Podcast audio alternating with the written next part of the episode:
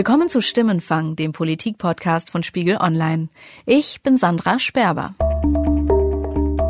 Stimmenfang wird heute präsentiert von Audi. Audi hat in der Podcast-Serie Die Zukunft ist elektrisch selbst spannende Geschichten zur Elektromobilität eingefangen. Wie wird in einer Denk- und Experimentierfabrik, in der an brandneuen Prototypen getüftelt wird, gearbeitet? Aus welchen Bestandteilen und Produktionsschritten entsteht ein Elektroauto? Das erfahren Sie jetzt in Die Zukunft ist elektrisch.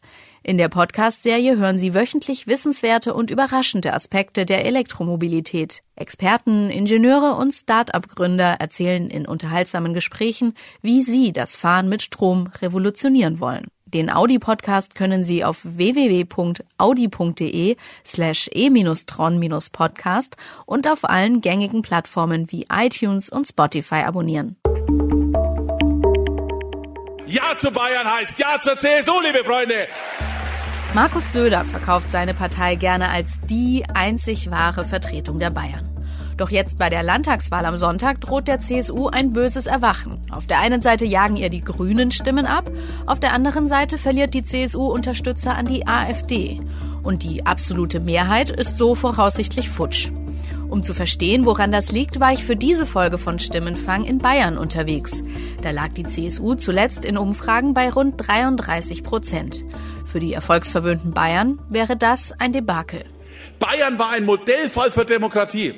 Wenn das so kommt, was sich manche wünschen, liebe Freunde, dann ist Bayern nicht mehr das Land, mit dem man anerkennend drüber redet und es wird nicht mehr Modellfall, sondern es könnte sogar Problemfall der Demokratie werden. Und ich sage euch eins, das wollen die Bayern, glaube ich, nicht. Und das müssen wir ihnen auch sagen. Wir wollen eine stabile, eine starke, eine einheitliche Demokratie und keine gelähmte, zersplitterte und zerfaserte. Der bayerische Ministerpräsident Markus Söder prophezeit also Chaos, wenn die CSU nicht allein regieren kann. Ich habe mich bei einem seiner Wahlkampfauftritte in einem fränkischen Festzelt umgehört, ob die Wähler das genauso sehen. Was passiert, wenn die CSU die absolute Mehrheit verliert? Naja, der Globus dreht sich deswegen weiter. Ne? Da muss es halt eine neue Lösung geben. Die Welt dreht sich also weiter, Bayern wird es schon irgendwie überleben. Aber die meisten, die da im Bierzelt saßen, die ja da waren, um Markus Söder zu sehen, also potenzielle Sympathisanten waren, die fanden es sogar erstaunlich gut, wenn die CSU die absolute Mehrheit verliert. Ja, die CSU muss ja mal alleine einen Kompromiss mehr zu machen, ne? Fänden Sie es gut? Ja. Ja, ich denke, das tut dem Land ganz gut, tatsächlich, weil zum ersten Mal muss man dann eben mal wieder Kompromisse eingehen und dann ist auch der Drang zur Diskussion oder die Notwendigkeit erstmalig wieder da. Da geht es nicht nur darum, was sie selber für Wünsche haben und durchdrücken wollen, da müssen sie kooperieren. Das ist in Ordnung. Wie kommt es, dass selbst viele CSU-Wähler und CSU-Anhänger ihrer Partei lieber einen Koalitionspartner an die Seite stellen würden? Das bespreche ich jetzt mit meinem Kollegen Stefan Kutzmani, aufgewachsen in Oberbayern, ehemaliger München-Korrespondent der Taz und jetzt Leiter unseres Bereichs Meinung und Debatte. Hallo Stefan. Hallo Sandra. Was Oder hast du? Grüß Gott. Grüß Gott, sagen wir hier unter uns Bayern. Ähm, ich, ich als Fränkin sage vielleicht eher Servus. Ähm, die CSU hat seit den 60er Jahren stets mit absoluter Mehrheit regiert, mit einer Ausnahme. 2008 musste sie sich einen Koalitionspartner suchen. Wie ist das jetzt nach so vielen Jahrzehnten? Hast du das Gefühl, die Bayern haben diese Alleinherrschaft der CSU irgendwann satt? Ja, ich denke, das ist nicht nur ein Gefühl, äh, sondern die Umfragen zeigen das ja auch. Also äh, es gibt diesen ARD-Bayern-Trend. Da haben sich 71 Prozent dafür ausgesprochen, dass äh, es besser wäre, wenn es eine Koalitionsregierung geben würde. Und nur 23 Prozent sind noch der Ansicht, dass die CSU mit absoluter Mehrheit regieren sollte. Es hat sich da eine gewisse Ermüdung eingestellt, ganz offensichtlich, äh, angesichts dieser ja, Selbstgenügsamkeit dieser Partei auch. Mhm. Wir haben das eingangs gehört, Markus Söder verkauft die CSU quasi als die bayerische Partei. War das nicht auch immer so ein bisschen das Erfolgsrezept der CSU? Ja, diese Partei hat es geschafft, eine absolute Identität herzustellen zwischen Partei und äh, Bundesland. Mhm. Der Herbert Riel-Heise, ein ganz toller Journalist, der leider viel zu früh verstorben ist von der Süddeutschen, der hat ähm, mal ein Buch geschrieben, das hieß Die Partei, die das schöne Bayern erfunden hat. Mhm. Die haben das immer geschafft, dass die Leute wirklich gedacht haben oder das Gefühl hatten zumindest, die, die Alpen, die, die schönen Wiesen, das Bierzelt, das gute Bier, das ist alles eigentlich nur möglich, durch die CSU. Mhm. Und ohne die CSU gäbe es das alles gar nicht. Warum funktioniert das 2018, dieses Jahr der Landtagswahl, nicht mehr? Weil sich Bayern verändert hat und äh, weil sich die äh, Bevölkerung verändert hat und weil sich die CSU möglicherweise zu wenig verändert hat. Das Land ist sehr wirtschaftlich äh, sehr erfolgreich geworden, wie jeder weiß. Das war ja ein einfach ein Agrarstaat und das ist ein Verdienst von Franz Josef Strauß vor allem. Der hat da sehr viel Industrie hingeholt. Deswegen sind halt auch sehr viele neue Menschen nach Bayern gekommen. Und jetzt nicht unbedingt solche, die äh, quasi mit dem Weißbierglas schon aufgewachsen sind. Denen ist es jetzt vielleicht nicht mehr ganz so leicht vermittelbar, dass da unbedingt die CSU äh, regieren muss. Das heißt, denen fehlt so ein bisschen das äh, vererbte, man wählt CSU und zwar immer und das ist so in Bayern. Genau. Und dann hat sich auch noch natürlich gesellschaftlich einiges verändert. Ähm, es gab eben immer diese sehr enge Verbindung aus katholischer Kirche und CSU. Diese gesellschaftliche Bindung hat sich aufgelöst. Die Kirchen sind nicht mehr so stark, auch nicht mehr in Bayern so stark. Und insgesamt ist die Bevölkerung eigentlich wesentlich moderner eingestellt, als es die CSU äh, noch ist. Es gibt Umfragen im Auftrag der Hans-Seidel-Stiftung übrigens, also der parteinahen Stiftung der CSU.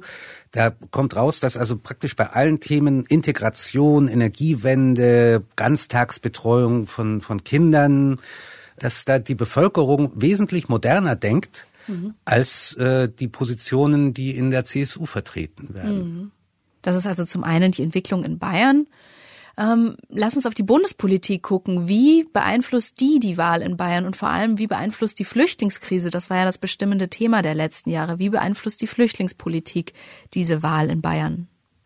Also ich denke schon, dass das auch eine Rolle spielt, dass diese äh, ständigen Querelen äh, in Berlin die ja nicht unmaßgeblich auch verursacht sind vom CSU-Vorsitzenden, der ja immer noch Horst äh, Seehofer heißt. Das ist sicherlich ein Faktor, dass die ähm, Menschen in Bayern sagen, also wenn sich da in Berlin nur noch mit Streiterei beschäftigt wird und das Land wirklich nicht vorangebracht wird, dann wirkt das nicht attraktiv auf Wähler. Gleichzeitig muss man natürlich sagen, dass Markus Söder ja auch nicht unwesentlich dazu beigetragen hat, äh, diese äh, Koalitionsstreitereien zu befördern. Also der hat ja Horst Seehofer in gewisser Weise vor sich hergetrieben in dem ganzen Asylstreit mit Angela Merkel. Der hat ja immer noch schärfere Rhetorik äh, aus Bayern äh, hinterhergeschoben, hat das also als zur Schicksalsfrage stilisiert und ähm, hat eigentlich dem Seehofer gar keine andere Möglichkeit gelassen, als sehr kompromisslos in Berlin aufzutreten. Das äh, manifestierte sich dann in dem Beharren von Horst Seehofer auf der Obergrenze für Asylbewerber, die wir hier in Deutschland aufnehmen. Verlassen Sie sich drauf. Wenn der Horst Seehofer, so bin ich erzogen worden, sich etwas Begründetes in den Kopf setzt und dieses heißt Obergrenze, dann wird er so lange kämpfen, bis es kommt, liebe Freunde. Während Angela Merkel den Grundsatz, der ja auch so äh, äh, in der Verfassung steht, vertritt, dass das Asylrecht ist halt nicht begrenzbar. Da gab es eben einfach kein Zusammenkommen zwischen den beiden. Und ich würde auch behaupten, bis heute nicht. Jetzt hat die CSU ja damit, dass sie diesen Flüchtlings Konflikt, dieses Thema Flüchtlingspolitik immer wieder auf die Agenda setzt, ja auch das Lieblingsthema der AfD immer wieder auf die Agenda gesetzt. Und ich habe deshalb Markus Söder am Rand von seinem Auftritt mal gefragt, ob das seiner Meinung nach im Nachhinein eigentlich ein Fehler war, strategisch immer wieder aufs Thema Flüchtlinge zu setzen. Bereuen Sie es, dass die CSU so stark auf Flüchtlingspolitik gesetzt hat? Alle Menschen in Deutschland bewegt dieses Thema. Und wir sind die Einzigen, die eine wirklich erkennbare Antwort haben und die in der Lage sind, Gräben zu überbrücken Brücken zu bauen und ein echtes Konzept zu haben. Es ist ja spürbar, dass die Gesellschaft sich auseinanderentwickelt. Wir wollen ein Konzept dagegen setzen, das verbindet und entspaltet. Also ein geläuterter Markus Söder spricht von einem Konzept, das verbindet und nicht spaltet. Erlebt man da einen Markus Söder im Wahlkampf, der sich plötzlich unterscheidet von der CSU, die dieses Thema Flüchtlingspolitik immer wieder vorangetrieben hat und auch auf klare Kante zur CDU gegangen ist? Das ist schon armselig, äh, weil äh, das ist halt auch eine Wendung, die man ihm eigentlich jetzt so nicht abnehmen kann. Also zuerst der, der schärfste aller Scharfen zu sein. Da war ganz offensichtlich die Idee, ähm, man positioniert sich als CSU so weit rechts, dass äh, die Leute, die möglicherweise damit äh, liebäugeln, die AfD zu wählen, dass die dann sagen, na ja, dann kann ich ja doch noch die CSU wählen. Was aber passiert ist, ist, dass er die CSU damit eben sehr weit nach rechts geschoben hat und die AfD halt immer noch weiter nach rechts gegangen ist.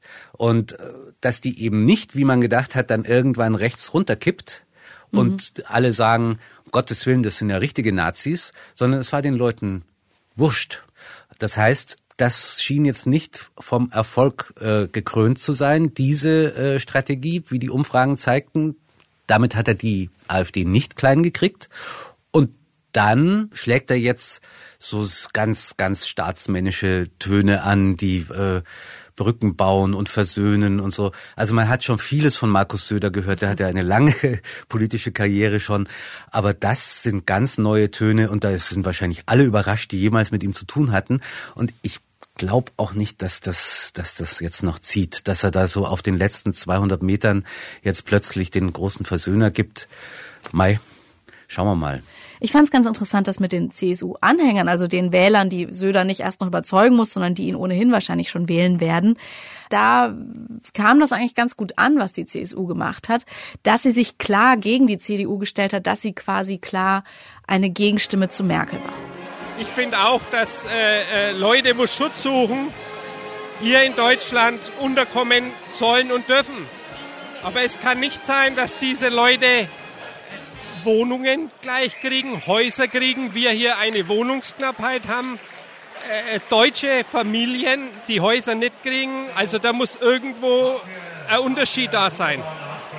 Also so wie Bayern vorgeht, okay. Aber die allgemein die Politik fand ich ist nicht so gut. Das ist ein sehr heikles Thema, sage ich mal. Auf der einen Seite die echten Flüchtlinge auf jeder Zeit ja, aber mir ist es ein bisschen zu viel.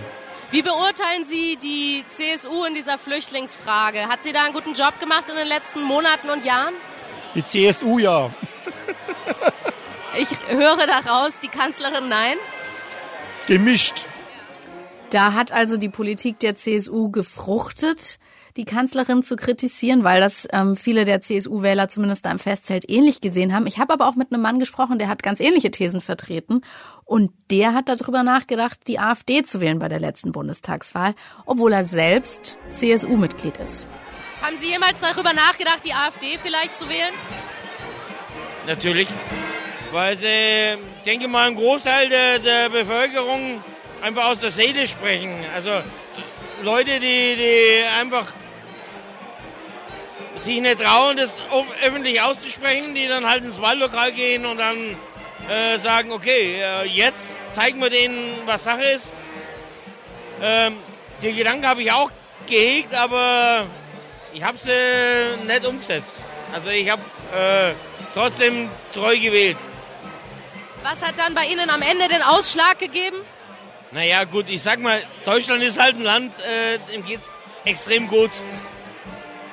Ich habe ein Häusler, ich habe eine Familie, ich habe eine Frau, habe ein Kind, äh, alles ist gut und äh, wir haben auch in Sendelbach, keine Ahnung, 13, 15 Aus, äh, also Asylanten, die, die wir hier aufgenommen haben.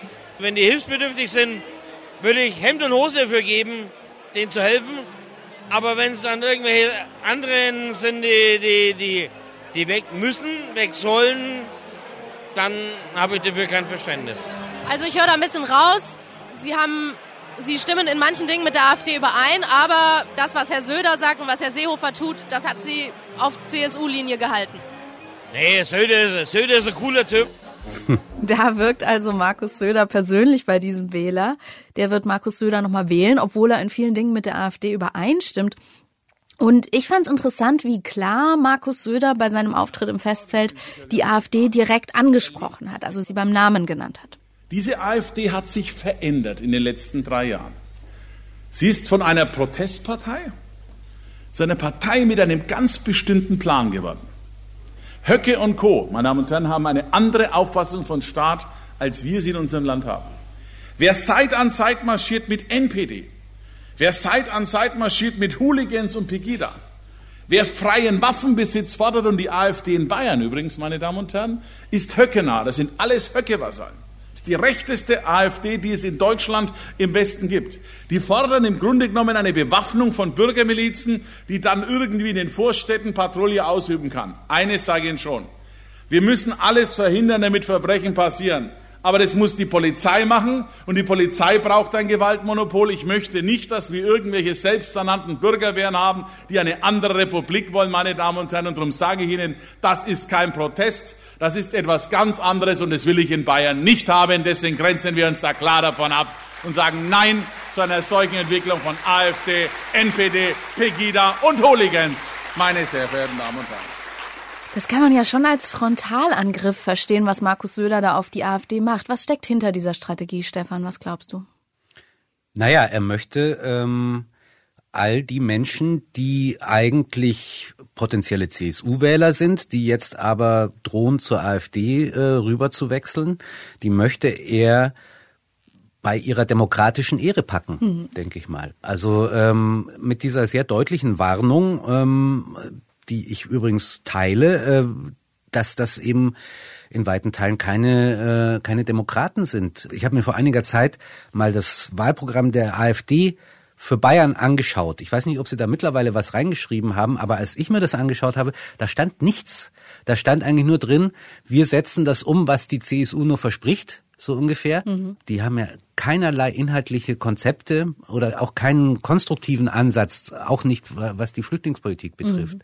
Das mehr herauszustellen, das hätte der CSU wahrscheinlich gut getan. Jetzt hilft es halt nur noch wirklich so, ja, die Leute an ihrer Ehre zu packen und zu sagen, also bitte jetzt hier keinen Denkzettel in der Wahlkabine ausfüllen, weil dadurch nichts besser wird fürs Land. Nicht nur die AfD hat von der schwächelnden CSU profitiert, auf der anderen Seite haben auch die Grünen profitiert, die in den bayerischen Umfragen derzeit bei rund 17 Prozent liegen. Das wäre fast eine Verdopplung des Wahlergebnisses der letzten Landtagswahl.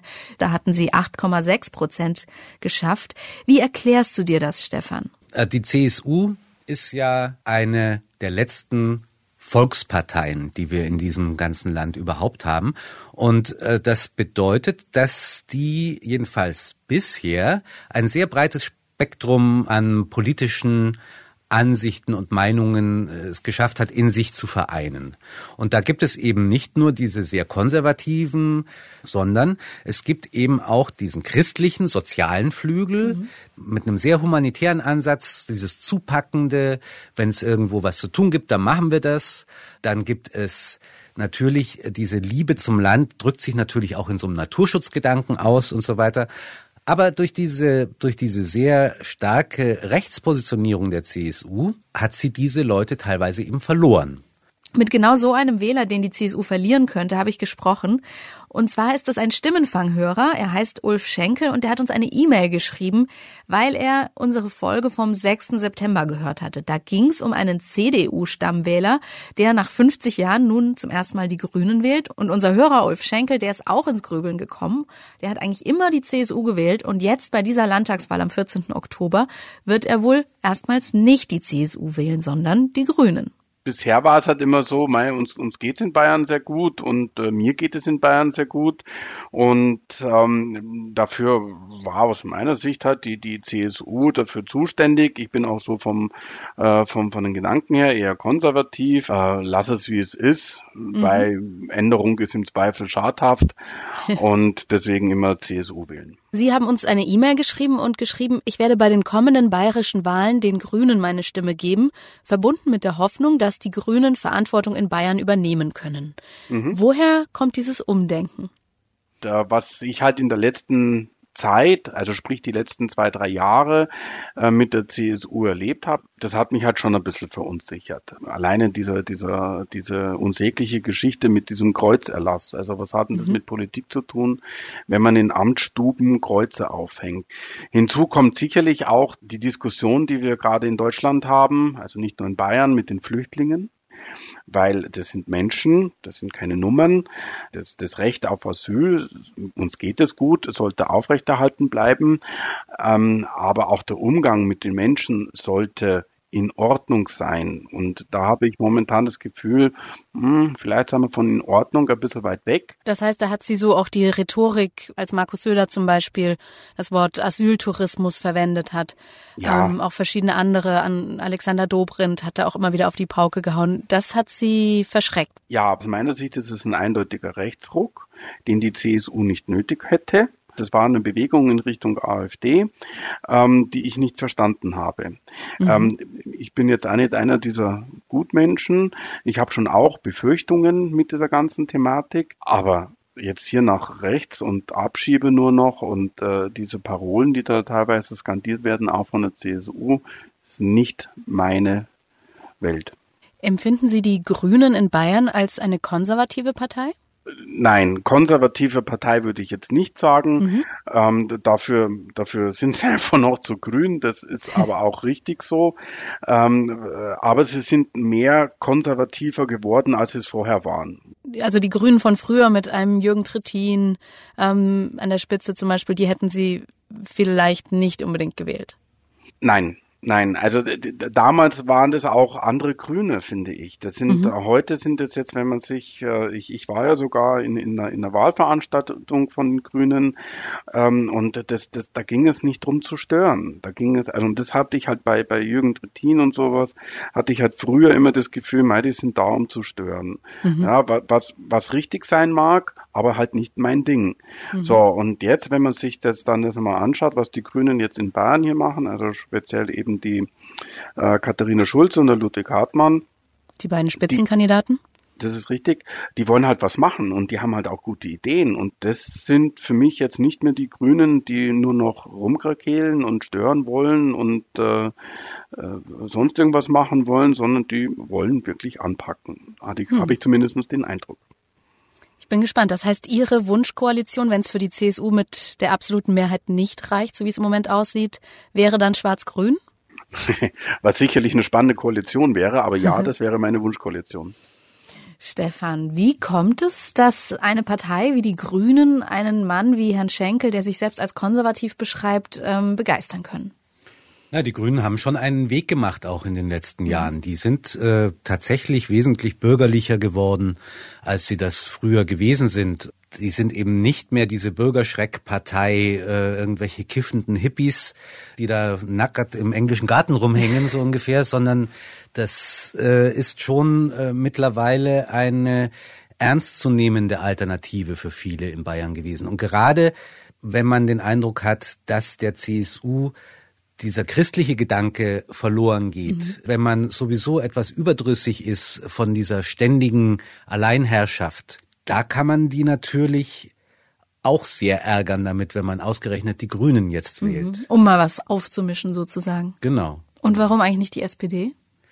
Ja, mal die SPD in Bayern, äh, es ist halt leider schon seit jeher gelten Vertreter der SPD in Bayern, also wenn es jetzt nicht gerade der Münchner Oberbürgermeister ist, wo sie ja, ja, schon ständig gewinnen, aber äh, also so bei Landtagswahlen der SPD Ortsverein in einem beliebigen bayerischen Ort. Also das sind eigentlich die, die, die Zugereisten, die gehören da, ein, also eigentlich ist das, das ist mir eine armselige Sache.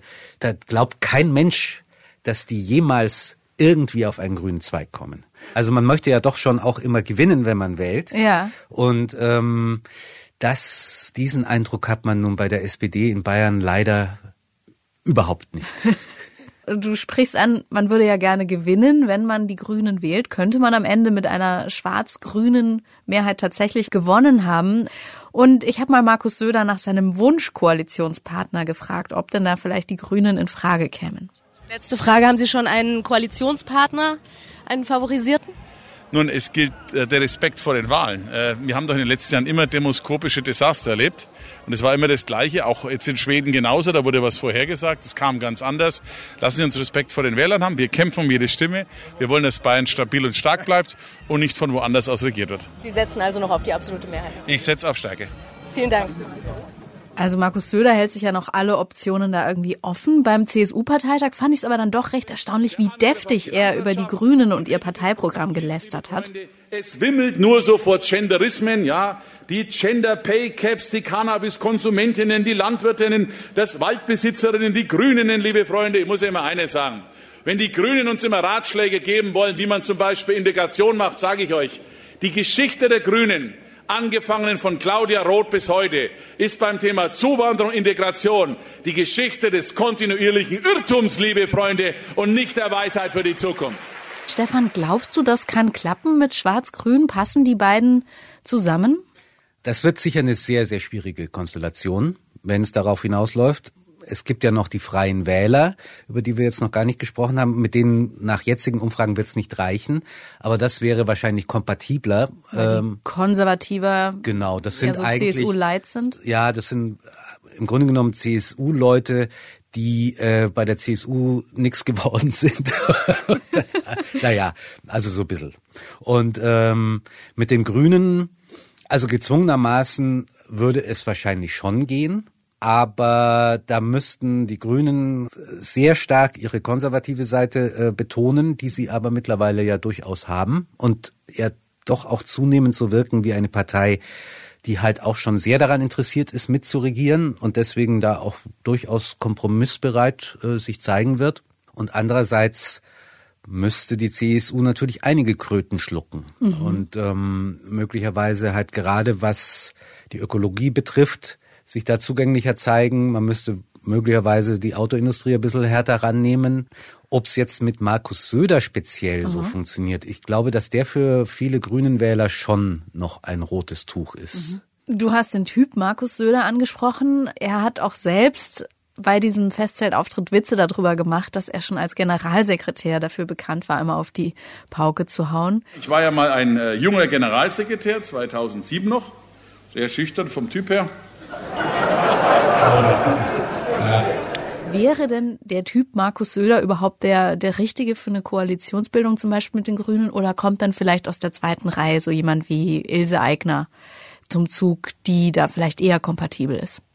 Die Ilse Aigner halte ich jedenfalls für den Geheimtipp der CSU. Mhm. Die war ja auch schon immer in dem in dem ganzen Nachfolgekampf, was äh, jetzt die Ämter von Horst Seehofer betrifft, als es noch darum ging, wen baut er auf als Nachfolger, da war sie schon immer auch die Kandidatin, hat sich dann aber vom Markus Söder, von dessen ja, großer Lautstärke, äh, ist sie dann so ein bisschen verblasst. Aber das könnte sein, dass sie am Ende die lachende Dritte ist. Mhm. Das ist klischeehaft, aber als Frau, äh, also allein die Tatsache, dass sie nicht dieses dieses breitbeinige Auftreten hat, könnte sie für viele Wählerinnen und Wähler dann doch wieder attraktiv machen. Und ich denke, dass sie auch kompromissfähiger ist oder zumindest, dass man ihr Kompromisse eher abnimmt als Markus Söder, der ja doch immer in dem Ruch steht, hauptsächlich ohne jedes Prinzip oder nur ein Prinzip zu kennen, nämlich das Prinzip Söder. Und dann sind die Inhalte auch schon vollkommen egal. Das zieht sich ja durch seine politische Karriere hindurch, dass er quasi alles machen würde, jede Position vertreten würde. Der war ja großer Atomkraftbefürworter, bis er dann zum größten Gegner der Atomkraft geworden ist. Der kann alles, macht alles. Insofern wird er sich sicher auch anbieten, eine Koalitionsregierung dann zu leiten. Ob das dann aber lange hält, da bin ich skeptisch.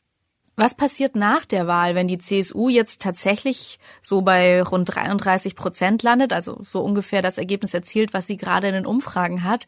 Was passiert dann mit Markus Söder? Es wird schon seit Monaten äh, an den Erzählungen gearbeitet, wer dann eigentlich schuld mhm. ist. Man hat das ja auch auf dem Parteitag gesehen. Äh, da hat er große Unterstützung bekommen, Markus Söder, mhm. äh, von den Delegierten aus dessen äh, Lager wird man versuchen, äh, Horst Seehofer die ganze Schuld daran zu geben. Mhm. Das klingt ja jetzt schon an, rhetorisch so, also die, die Schuldverschiebung nach Berlin.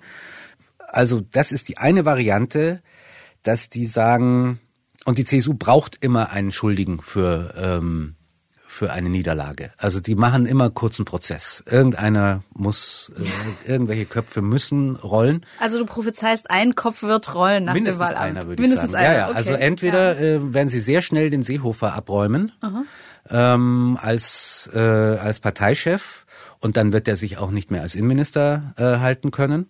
Die Frage ist aber, ob das reicht. Ob sich nicht auch die Erkenntnis durchsetzt, dass eigentlich Seehofer und Söder in ihrem so langen und heftigen Ringen sich quasi gegenseitig so kaputt gemacht haben und auch diese Partei so beschädigt haben dadurch, dass sie eigentlich gemeinsam in den Abgrund stürzen. Und das ist auch den Söder erwischt. Dass, wenn es jetzt noch deutlicher Richtung 30 Prozent geht äh, und möglicherweise ja sogar unter 30 Prozent, dann kann sich, glaube ich, auch Markus Söder nicht halten, weil der ist ja nun mal der Spitzenkandidat. Das sagt er jetzt auch so sehr schön am Ende seiner Wahlkampfauftritte. Ich bin der Markus, da bin ich der Hamm und da will ich unbedingt auch bleiben mit Ihrer Hilfe. Ja. Schauen wir mal. Also ähm, es ist ein, glaube ich, sehr schönes Amt, das Amt des bayerischen Ministerpräsidenten. Aber es ist eben nicht mehr so, dass es automatisch mit dem CSU-Parteibuch vererbt wird. Vielen Dank, Stefan. Sehr gern. Das war Stimmenfang, der Politik-Podcast von Spiegel Online. Die nächste Folge gibt's wie immer am kommenden Donnerstag um die Mittagszeit. In einer der nächsten Episoden wollen wir uns mit dem Thema Digitalisierung beschäftigen und dazu brauchen wir Ihren Input. Erzählen Sie uns von Ihren Erlebnissen in Sachen Digitalisierung. Warten Sie zum Beispiel ewig, bis Sie diesen Podcast heruntergeladen haben, weil Sie zu Hause im Schneckentempo surfen? Kommt Ihnen vielleicht Deutschland wie ein Entwicklungsland in Sachen Digitales vor, seit Sie im Ausland leben? Oder wundern Sie sich über deutsche Behörden, weil die lieber Faxe empfangen als E-Mails? Rufen Sie unsere Mailbox an und erzählen Sie uns Ihre Geschichte. Die Mailbox erreichen Sie unter 040 380 80400. Nochmal 040 380 80400. Oder Sie können uns natürlich auch eine E-Mail schreiben an stimmenfang.spiegel.de und unsere Kontaktdaten stehen auch in den Show Notes zu dieser Episode. Jasmin Yüksel und ich, Sandra Sperber, haben diese Folge produziert. Danke für die Unterstützung an Sebastian Fischer, Johannes Kückens, Wiebke Rasmussen, Thorsten Reitzek und Matthias Streitz. Die Stimmenfang Musik kommt von Davide Russo.